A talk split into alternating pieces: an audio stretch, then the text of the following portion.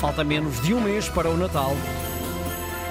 A partir de hoje, o Pai Natal veste de verde na Antena 1, sempre a esta hora, com Catarina Barreiros. Vamos partilhar 10 dicas em 10 dias para termos um Natal mais sustentável a vários níveis: na alimentação, nas prendas, na decoração, na sustentabilidade, bom, enfim, em todas as frentes.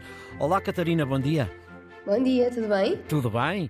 E então, Pinheiro Natural ou Artificial é o início da nossa conversa. É verdade. Agora estamos na altura uhum. em que muitas famílias começam a preparar a sua árvore de Natal uhum. e, portanto, para quem se preocupa com estas questões eh, da sustentabilidade, tem esta dúvida muitas vezes. Uhum. E já fez a sua? Uh, já fiz a minha, porque eu sou daquelas que começam o Natal em novembro, que tenho uma filha de 4 anos que estava ansiosa e eu confesso que eu também. Sim, o Natal também é quando um homem quiser. Ou como uma mulher quiser, ou uma criança quiser, no caso em concreto. Exato. Então, uh, uh, natural ou artificial, supostamente, ou não, supostamente não, de seguramente que é artificial a sua árvore. Depende. Foi artificial durante 5 anos, este ano temos uma natural, mas de uma Sim. maneira um bocadinho diferente. Então explique.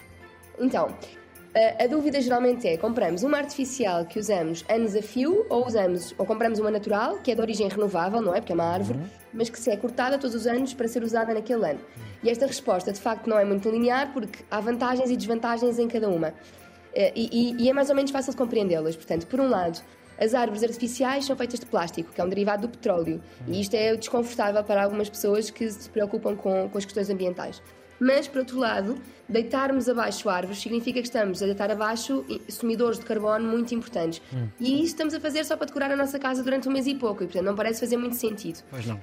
E, e, e, houve uma, uma, empresa em Portugal, a DECO, fez uma análise comparativa, uma chamada uma análise de ciclo de vida, entre um pinheiro artificial de plástico, que vem da China, tipicamente, com um pinheiro natural plantado em, em, Portugal. E, portanto, para efeitos comparativos, eles compararam um pinheiro de 2 metros artificial com um pinheiro de 2 metros natural e chegaram à conclusão que a mais sustentável é drumroll, uhum. depende. Uhum.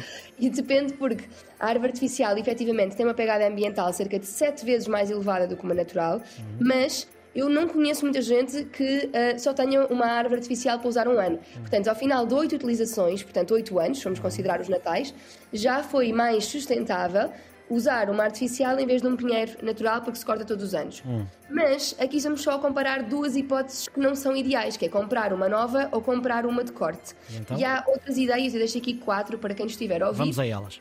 Então, a primeira, reutilizar alguma que já exista, ou seja, uhum. sites de segunda mão, uh, pessoas que conheçam à vossa volta que tenham, uh, que queiram trocar a árvore ao final de muitos anos. Posso-vos dar o exemplo da nossa, que foi de uma amiga dos meus sogros que nos deu, porque já ia deitar a dela fora, porque entretanto ia mudar de casa e já não ia para uma casa onde precisasse de pôr árvore, já não tinha, tinha os miúdos crescidos já. Uhum. Um, e, e, portanto ela deu-nos deu a, a, nossa, que já tinha tido 20 anos de utilização, não é? Portanto, muito melhor do que estar a comprar uh, uma nova. E esta é muito boa para o ambiente, mas também para a carteira. Muito, muito ser mais, mais económica. Agora, eu sei que a maior parte das pessoas, se calhar, prefere pinheiros naturais e aqui também existem duas opções melhores. Uma é comprar pinheiros que sejam resultados de desramas e de desbastes em matas controladas, portanto, em vez de estar a cortar pinheiros perfeitamente bons, cortamos pinheiros de uh, zonas de elevado risco de incêndio, e isto acontece em algumas câmaras municipais que até uh, uh, incentivam as pessoas que lá vivem a usar estes, estas, estas árvores de desbaste.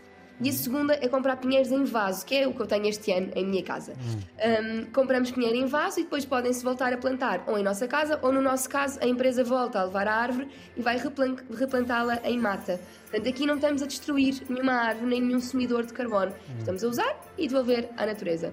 São hipóteses um bocadinho melhores. Hum. E há uma terceira hipótese, que é para quem é um bocadinho mais criativo, uh, que gosta da ideia de ter um pinheiro Natal, mas não tem de ser aquele pinheirinho verde de ramos verdinhos, propriamente dito, uhum. uh, que é fazer um pinheiro com materiais feitos em casa. E se formos à internet, há um mundo de dicas sobre como fazer e o que é que utilizar, desde livros organizados em estruturas de pinheiro, eu confesso que desafio um bocadinho a gravidade e que cá em casa, com duas gatas, não posso fazer, um, uh, pequenos troncos que se põem com corda, uh, pendurados numa, numa parede, ou até fazer as grinaldas de luz de Natal na parede, em vez de ter a árvore, ter só as luzinhas a, a fazer a forma da árvore. Uhum. Portanto, há infinitas hipóteses.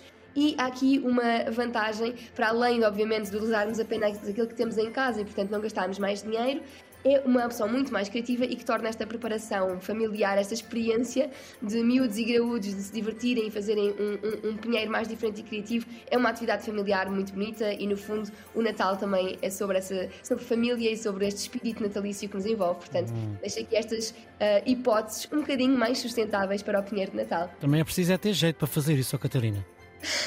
Depende, há algumas muito, muito fáceis mesmo. Uh, há umas com papel higiênico, há outras que é desenhar nas paredes, claro que se tiverem tintas laváveis nas paredes, não é? Hum. Há, há, hum. mesmo algumas muito fáceis. É, o Google é o nosso melhor amigo aqui neste caso. Exato, e várias coisas. O Pai Natal veste verde com Catarina Barreiros nos próximos 10 dias. Voltamos a encontrar-nos amanhã, esta hora. Até amanhã. Combinado, até amanhã.